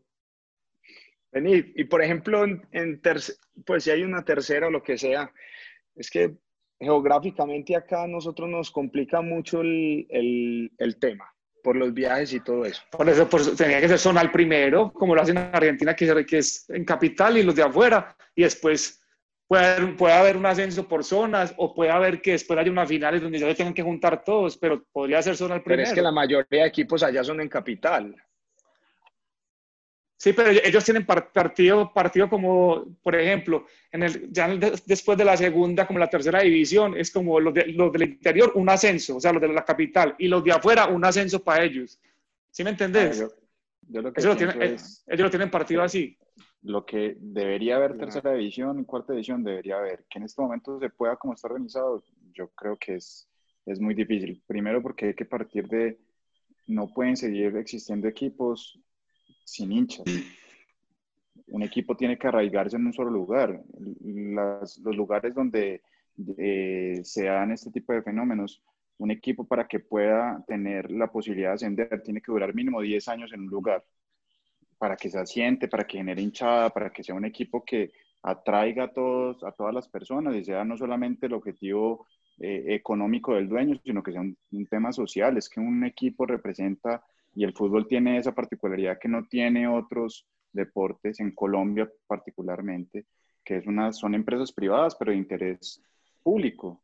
Entonces, si lo vemos desde esa óptica, yo creo que lo primero que habría que hacer, listo, que se generen equipos, está bien, que tienen que durar un tiempo en ese lugar, tienen que tener un arraigo, tienen que tener una infraestructura para que les dé la posibilidad de ascender. Pero eso en este momento no solamente aplica para tercera si se saca, tiene que aplicar también para segunda división. No pueden haber equipos. pero es que eso es muy bravo para los equipos, sí. los equipos, por ejemplo, de ciudades así. grandes. Por ejemplo, eh, vos que tuviste la oportunidad de estar en Equidad, ¿Equidad hace cuánto tiempo está en la misma ciudad y en el mismo estadio y cuántos hinchas tiene? Hoy no va a generar hinchas. Pero pues no bueno, yo creo que lleva, lleva, sí, lleva varios años, ¿no? Varios, más de Cuidado, 10. por ejemplo, Pero en tiene- Inglaterra, Tiene 5.000, 6.000 hinchas, yo creo, pero pues, sí, David, en, no es los- fácil. en Inglaterra, en tercera división y todo eso tienen hinchas.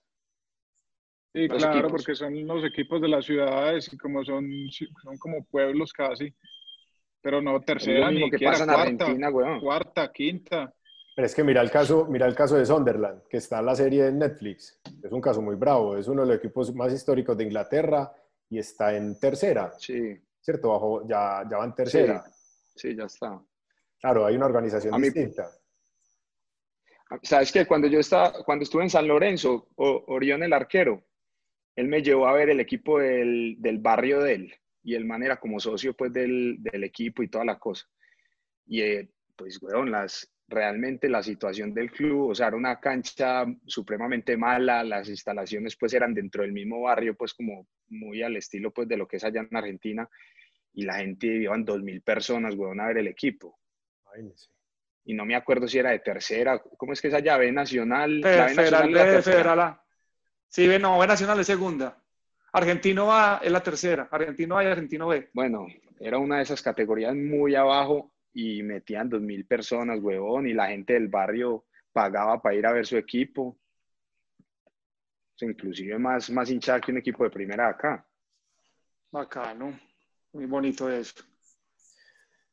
Pero realmente se necesita eso, eso como para que pueda funcionar, porque de ahí de una u otra forma, pues el club se puede sostener. Pero acá, acá realmente tiene que ser con la inversión de, de una persona que lo banque. Y apenas le toca empezar sin patrocinio, si le toca empezar a sostener un, un equipo para mandarlo de viaje, huevón, quién sabe, a otra ciudad bien caro. No, el equipo es Midland. El hotel, toda- ese, Milan. Juan Pablo Cárdenas Exacto. acabo de decir. Juan Pablo Cárdenas Gómez. Ese, ganó. ese, ese. Madre, ganó casi un premio. ahí. Exacto. Vamos a ver ese nombre, güey. Uy, me comí un choripán en el estadio. Bueno, Oye, Pero ¿sabe camisa qué? pase más meca. No, pues hay que, hay que más hacerla llegar primero al caballo y a, Y a Buffon. y a, y a Buffon, a David. Ey, pero eh, para cerrar ese tema para cerrar esa pregunta, yo creo que aquí normalmente hemos tendido a desligar el fútbol aficionado con el fútbol profesional. Obviamente es por cómo está conformado la federación, ¿cierto? Federación de mayor y, y, y fútbol que maneja el fútbol aficionado. pero en la medida que se fortalezca el fútbol aficionado, todo ese tipo, de, la mayoría de cosas que hemos hablado, eh, se fortalecería hacia arriba el fútbol. Porque es que crecen aquí, en, últimas, terminan siendo departamentos con ligas importantes aficionados, como la Antioquia, Bogotá, Valle y Atlántico, Norte, Santander de pronto, que tienen, que son más organizadas, tienen unas ligas eh, competitivas y son donde terminan redundando los, los equipos profesionales o la salida de jugadores. Pero si usted fortalece todo el sistema del fútbol aficionado, téngalo por seguro que esa posibilidad de tener categorías se van organizando los clubes, se van organizando, eh, no sé si el tema de hinchadas, pues que es bien difícil, pero, pero sería mucho más fácil. Pero hay que pararle al, al fútbol aficionado. Bueno, aquí más felicitaciones, psicólogo deportivo, Guillo Restrepo, excelente programa, que le, le gustaría que cuenten las experiencias con psicólogos en fútbol y cómo ven este campo hoy en día. Uy, se fue el flaco. No le gusta. Le chocó. Esa era una pregunta. Sí, que cómo ven, el, cómo ven eso, cómo ven ese campo eh, hoy en día. la utilización o la, sí, la, la, utilización de psicólogos deportivos en, en el fútbol. A mí me gusta en un aspecto, pues yo creo que obviamente se puede ver desde dos perspectivas y yo no sé si esté correcto. Desde el acompañamiento emocional y desde mejorar las capacidades cognitivas. Y, y, yo trabajé, digamos, con, con, un, con Felipe en, en, Equidad y eso me, me sirvió muchísimo. Yo sentí que estaba realmente haciendo cosas distintas en pro de mejorar mis habilidades y mis capacidades como, como futbolista profesional. Yo creo que eso puede, puede servir, esa visión de la psicología, eh, la emocional, la social, bueno, yo creo que hay otras áreas que pueden contribuir a eso, pero a mí ese trabajo específicamente me gustó y yo siento que me sirvió, pero pues muy personal. Sí, realmente eso es muy necesario, hombre. O sea, viendo desde, desde la parte individual, eh, yo creo que ya con el simple hecho de todos ser tan diferentes, todos necesitamos una, una asesoría y, una, y un acompañamiento completamente diferente a nuestro compañero, por ejemplo. Y obviamente para potenciar y mejorar tu nivel y ponerlo en, en, en, pro del equipo, del, del, rendimiento colectivo. Y pues nosotros sabemos que en el interior de los equipos hay muchos, muchos compañeros que realmente no son muy fuertes mentalmente, que se caen muy fácil con la presión, que, que juegan un partido mal y es difícil de que salgan de ese bache, de que un compañero los, los presione, los putee y se caigan. Entonces, yo creo que ahora eso ha evolucionado mucho y los clubes cada vez están más enfocados en, brindarles asesoría al jugador, eh, porque al final, al final, pues, eh, yo considero que si se empieza a hacer desde el, desde el formativo, el, el, pelado ya cuando sea profesional ya le ve y le encuentra valor a, a ese trabajo. Lo teso es ahora, y yo creo que muchos lo vivimos, que dentro de un equipo le decían, ah, no, vamos a una reunión con la charla con el psicólogo. Ya había muchos que decían, uy, qué pereza, no, pero déjenos descansar, yo me quiero ir para el cuarto, yo quiero estar relajado. Y no le encontraban valor a eso, pero si desde el principio se empieza a los pelados a, a, darles asesoría y que ellos vayan viendo que les sirve y que les aumenta su rendimiento, pues ya cuando estén grandes, yo creo que va a ser parte importante de, de, de su carrera, pues. Hay una historia. No, mejor, mejor seguido el Meca que termine desarmando una polémica bien brava aquí. No, mejor. No, no, iba a contar el caso, Jessy eso Tálvaro, que no, no, no, lo había dicho mal ahorita, que hay un caso muy bacano y muy particular y fue con el River de Almeida cuando ascendieron, de, cuando, cuando ascendieron, pues cuando ascendió River con Almeida, que implementaron o invitaron a un man que se llama Stanislao Bacra y ese man es, creo que, bioquímico, Pacho, ¿cómo es? O sea, el, man, el man es otra... No, bioenergético no, neuro, es un man teso y estaba trabajando en Harvard, el hecho fue que se volvió para Argentina, tiene un libro muy famoso y bacano que llama Gil 20 y cogió en una semana a River, lo invitaron por esas cosas de la vida y les, les ayudó mucho, sobre todo al manejo del temor, estaban, básicamente estaban cagados para ese último partido del ascenso. El man cuenta la historia bacana y yo eso no funciona tan rápido. No, yo no, y él, y él lo dice, él lo dice, él- él- no, el, el man dice, no, es que no, no fui yo, él los acompañó, él los acompañó y tanto que obviamente Almeida pues le, le- le creyó, siguió con ellos, ya después el man siguió por su cuenta haciendo trabajo con, con deportistas. Pero a lo que voy es que sí hay todavía mucho recelo y sobre todo estigmas sobre un psicólogo, o hasta, y, y mucho más sobre un, con un psiquiatra. Por ejemplo, en Medellín yo creo que tuvieron la experiencia con, con Carlos Palacios, que es, pues, que es un man teso, él es psiquiatra, ¿cierto? Y es decano de la facultad de la Universidad de Antioquia, todo, y que, que seguramente sí les puede aportar. ¿Qué iba a decir David? Pero es incluso No, no. Meca, qué pena Uy, que no me veo. Hágale. Incluso, Está cargando al bebé. Él lo ve como se la Sí, sí, sí. está cargando el bebé. Incluso es muy escéptico, no solo desde el fútbol, sino todos los seres humanos. Yo creo que hay, hay una mayoría grande que es muy escéptica a los psicólogos. Ya, Flaco, eso era todo. Siga, siga. Sí, sí, ya puedes decir lo tuyo. Era ah, como complementar lo que está. Eh, pucha, ya está, me olvidó. me- Ya sabes, Eh, polémica.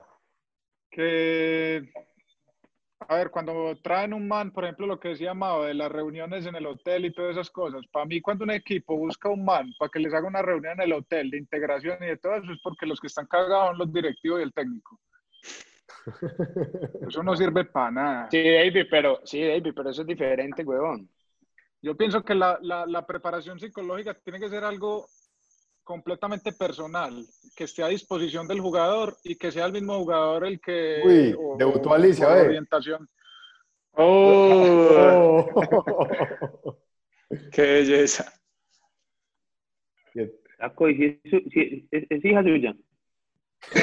Sí. Caballo muy falso. Y no es ya la ropé. Ah, mi hermosa. Termine, termine la idea.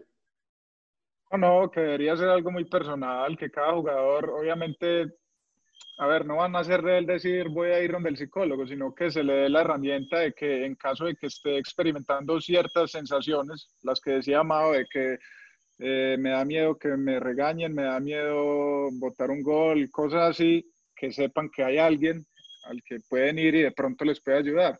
Pero ya cuando eso trasciende a lo grupal, yo pienso que pierde, pierde completamente el, el rumbo. A mí, la verdad, no, no siento que me haya ayudado nunca. Eh, tenemos, tenemos un. Pero David, ¿no será porque no estuvo? O sea, yo sí he visto que hay mucha diferencia, o sea, así como en jugadores y técnicos, también hay psicólogos como especializados en deporte y en fútbol.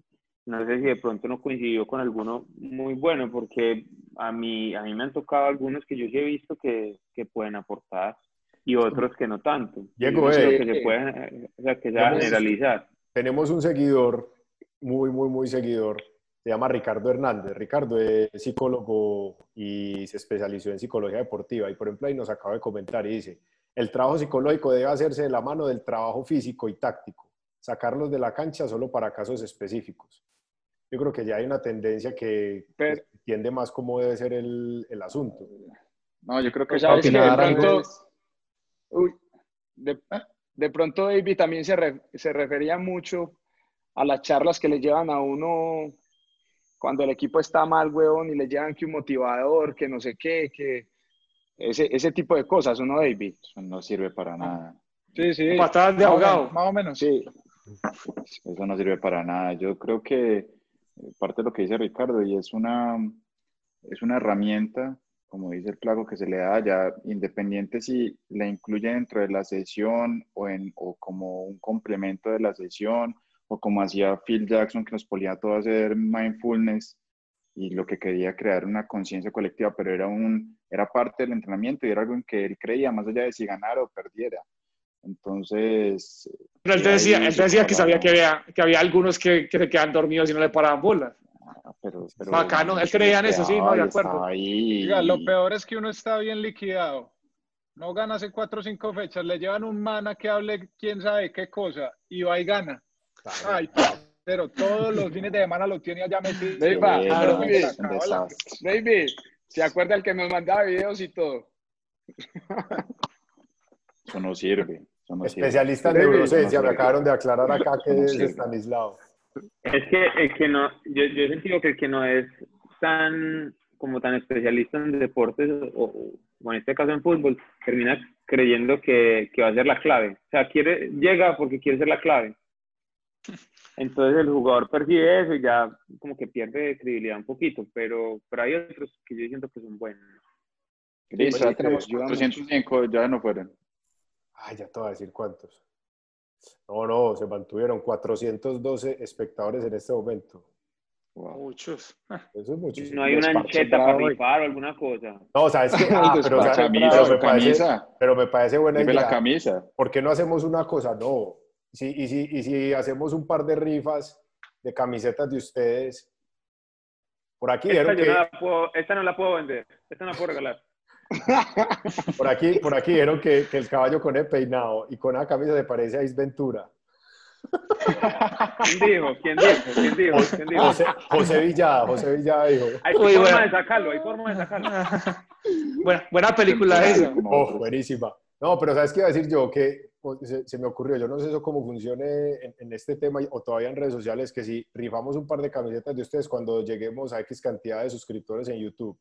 En- Ah, de- bueno. Obviamente la rifamos entre los suscriptores pues que estén en ese De los momento. que todavía juegan, ¿no? Uh, ah, sí, tienen más acceso. No, antes muy bacano de todos. sí, porque o sea, digo que quemado de Pacho tiene. Pacho tiene muchas, yo en estos de unas fotos ahí. Cuando lleguemos a, a 2000, ¿o qué? ¿Cuántos? Porque te- Si tenemos no, mil no, 2000, ya sería, no, sí, Ya, ya gané las mías. Pero 3000. ahí quedan. 3.000 3.000. Y suscriptores. una, y una de 3 esas. a 3. A 3.000. 3000. Nada. Listo. Entonces, Una de la disidencia. 3000, cuando lleguemos a los 3000 suscriptores, vamos a rifar camisetas, bien sea de la disidencia y o eh, de alguno de los jugadores de acá. Pues de cualquiera de los de acá. Listo. Está bien. Ah, no, hora y media, muy bien. Esto se fue, se fue rapidito. Entonces, Pues, cerramos con el flaco, ¿qué? No. ¿O una que quieras, Mao? Ah, pero es que. No, no, qué bacano una de estos manes que están jugando. Sí, Esa llama más la claro. atención. En una de Mao, ¿quién no va a querer una de Mao, güey? ¿Dónde esas? Sí, Yo no tengo. A mí también me parecería muy bacano una de Mao. Eso, eso, eso. no tengo. No, entre todos le pagamos, David, la camisetica. Está muy ¿Cuánto le cara. vale allá? Muchos, 180. muchos, Y estaba de a 30 loquita. Oiga, a mí, a mí hasta hoy me, me huevonea Carlos Castro con una, con una historia de, de- una camisa. Cuando estaba en Santa Fe, una vez terminó un clásico, huevón, él estaba en Millos, terminó el clásico y fue a pedirme la camisa. Y nos habían mandado un, una notificación a nosotros en el club porque estaban regalando las camisas, huevón, y, y en ese tiempo, eso fue 2001, y nos estaban cobrando las camisas como a 250 mil pesos en esa época. Y vino Pero- Carlos Castro es que, quemado, regálame, regálame la camisa. Y yo, no, no, no puedo, no puedo. no puedo. Y hasta ahí me dice, güey, puta, no me diste la camisa. Y yo, no, eran 215, güey, no podía. Ey, pero, pero esto es una oportunidad bacano para decirle a la gente que es que no Eso cobran las camisas, que no pida tantas camisas para Exactamente. porque eso al final del mes es un hueco Ey, bravo. Caballo, con- contanos por favor, la- contanos por favor, sin decir el nombre, cómo te, cómo te pedían boletas. Eso, eso es demasiado charro. O no se puede. No, no se puede. Ah, bueno, listo. Mala calidad. Mándale un saludo a Fernando Uribe, hombre. Ese man Seguidor, Ah. fiel seguidor. seguidor. A sí. eso. Sí, sí, sí. Ay, yo, yo- yo Jairo. he visto el man ahí. Se hizo un peinado muy feo. Se hizo un peinado con una cabezota y se, y se puso una barba y una cosa toda fea. eh. Ve, pa- hablando de barbas, caballo, ahí, ahí me han dicho mucho de la barba mía, que qué es esa barba, que no sé qué. Respondemos Sí, por está qué. muy mala. Sí. No, Sí. pues, marica, si, si no hay pelo arriba, que se lo deje crecer abajo. No, yo a lo bien que cada vez mejor. ¿Abajo, ¿Abajo dónde? No. Grama alta no puede. Bueno, entonces vea, conclu- concluyamos. Llega, una vez lleguemos a los Un 3.000 chiste. suscriptores, vamos a rifar camisetas, eh, tanto De la David, iglesia- no, la de David, la de David. Listo, la de David. ¿Qué, qué, La de? David, ya está. la de David. Llegamos a 3.000 suscriptores y vamos a hacer la rifa. Ya, ya, ya, se la Listo. perdió, la perdió. Bueno, Y eh, David, ya sabes. que nos falta el chiste. Claro. Paco, con honores. No, y una sugerencia, David. Quita el mao viejo y ahí, huevón, en serio. Ah, Falta de respeto a lo bien. parce, qué pena, mano. Eso fue ahorita antes de que entrara mal en vivo y se me quedó ahí, hombre, mala mía. Disculpen, disculpen todos. Parido. La pone una peor, mínimo. Sí. Ya No. el pues,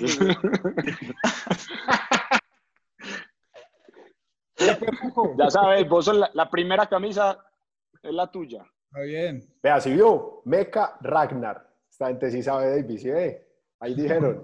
Claro. El Ahí flaco sí puede tirar el chiste hoy. Allá. Claro. Sí, sí, sí, estoy, estoy para el chiste, estoy. Ya le recibieron la. Hágale pues. Sí, ya. Man, está- un mafioso, se fue para cine. Eh, una película más mala, parce. Y al lado tenía como un, un país, un montañerito. Y adelante un man con una calva, parce, así como la de estos dos manes. Eh, esa película y mala y mala. Y ese man ahí mismo le al, al país que viste, hombre, te doy 200 lucas si le metes un calvazo a ese man. Uy, no, jefe, pues, ¿cómo? ¿Cómo le ocurre? Me va a meter en un problema. Dale, dale, hombre, que yo te debiendo si algo, metele un calvazo. Eh, 200 lucas. Yo lo voy a dar. Se paró ese man y lo cogió ahí mismo y que... Yo, Roberto, me. ¿Cuál Roberto, me? Marica, yo no me llamo Roberto, me. Ah, disculpame, es que sos igualito un amigo mío que se llama Roberto, me. Pero, uy, qué pena, hermano. No, no, no. Disculpame, disculpame. Es que, no jodas, hombre. Siguió la película. Mafioso cagaba de la risa. Es que, no, qué calidad este mami hizo la película. Te doy 500 lucas si le metes otro calvazo a ese man. Ay, hijo de pucha. No dice man como se puso, donde yo le meto otro calvazo, me mata de man ahí. No, pues como 500 lucas. Eh. Usted me defiende, sí, hágale, yo lo defiendo. Me parece man otra vez. La chimba que vos no sos Roberto. ¡Ey! Maricón, que ¿cómo fue pues? No jodas, hombre, ya dos calvazos. Y ahí me es que no, me está confundido, perdónalo, me dice que no, parce, es que creí que me estaba jodiendo, es que a lo bien sos igualito así, amigo mío, me qué pena, me discúlpame, no pasar, hombre. Se acabó la película y el mafioso dice que no, hermano, usted me hizo la película, esa película bien mala y usted fue el que me, el que me animó el, el momentico.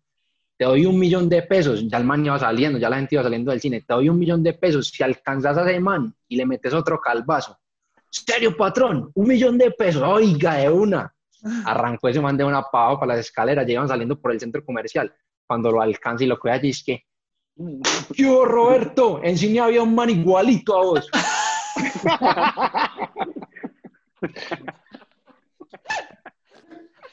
Está bueno. Está bueno, está bueno. Está bueno. Como que no, me papi. No, Pacho, es que no era Roberto. Ah, Ey, ya, ya, ya, yo- Yo quiero saber algo, espere. Porque cuando hablaron de calvas, caballo hizo por allá, es que el. El 3. El de la gorra. Ay, María. Expli- Ya está, pues, se vea, esa mamá cerrando el programa, No, no, por favor, no, no. gracias. No, no, no, no, no, no, no. no, no, no, en serio, yo no entendí, huevón. Ya No expliqué. entendí, Yo vi, a, yo vi a Diego por allá haciendo. ¿Qué pasó? Diego, explíquese, huevón. Pues dice tres. Sí, usted estaba así. Ah, estaba diciendo que muy bueno el chiste. o- Mentira, no. Ay. Tienen saludos para mandar, aprovechen. Les doy este, este último minuto. Y sí, para el, mandar el, el, saludos. el- el del, el del cumpleaños, espérate, te digo cómo se llama. Ah, sí, yo. Yo voy a aprovechar para Francisco saludar. Eh, feliz, feliz cumpleaños para Albert Arenas. Uy, casi ahí. Ay, estaba asustado ya. Yo, Dios mío. Albert, uy, Albert Arenas. Ay, espérate que yo le iba. Feliz man- cumpleaños, parcero. Servicios sociales. Ey, Y acá hombre, no vamos a poner nada más. Acá no vamos a poner nada meca al final. Sí, sí, sí, póngalo, póngalo, hágale. Venga. Ah, ¿cuál era el man? Bueno, no, no. A los, que, a los que me reconocieron y me identificaron con los de Vikingos, los saludo. A Pipe García, a la Nana, a Nicolás Rodríguez. No hicieron sino batanearme toda la, toda la transmisión. Les agradezco mucho tanto cariño. Y aquí había un man.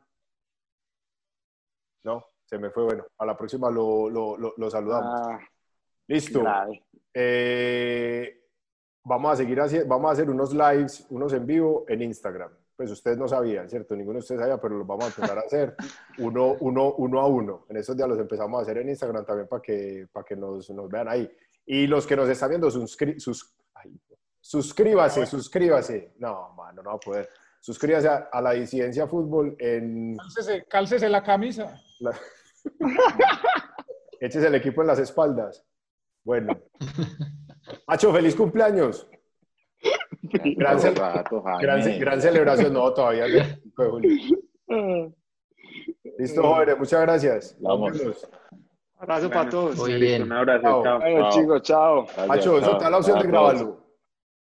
No. Me da la opción de tener la grabación. Ay, hijo de pucha. Bueno, hágale pues. Nos vemos. Ya. Ya estamos afuera. Ya no estamos en YouTube. Y ahí está grabando, se grabó todo eso. Sé que me meo, hermano. Yo lo puse a Pero grabar. sigue- Sigue grabando que el. La, la, la- Estuvo acá, ¿no? Como un zoom. ¿Cómo lo vieron? Sí, un zoom. Sigue la grabando que un zoom. Cuando normal. terminemos. Sí. el- la gente la gente participó mucho, huevón. Yo no me imaginaba esto. Se rieron mucho con el chiste. A lo bien. Y es que Qué todavía Estuvo bueno, estuvo bueno. Ah, es que no hemos acabado. Ya, no. Mándale un No, pero esto ya. eh. Oíste, pero aquí la señal me llega mucho más demorada, Pacho. Estamos en vivo. Todavía estamos en vivo en YouTube. Pues no hemos acabado. No, no, me parece inactiva ya. Antes de la conexión mía, ok. De pronto, Nacho, ¿verdad? No va para. YouTube y aparece inactivo. ¿No te dio para...? Se sigue grabando desde Zoom. Sí, sí, el de Zoom.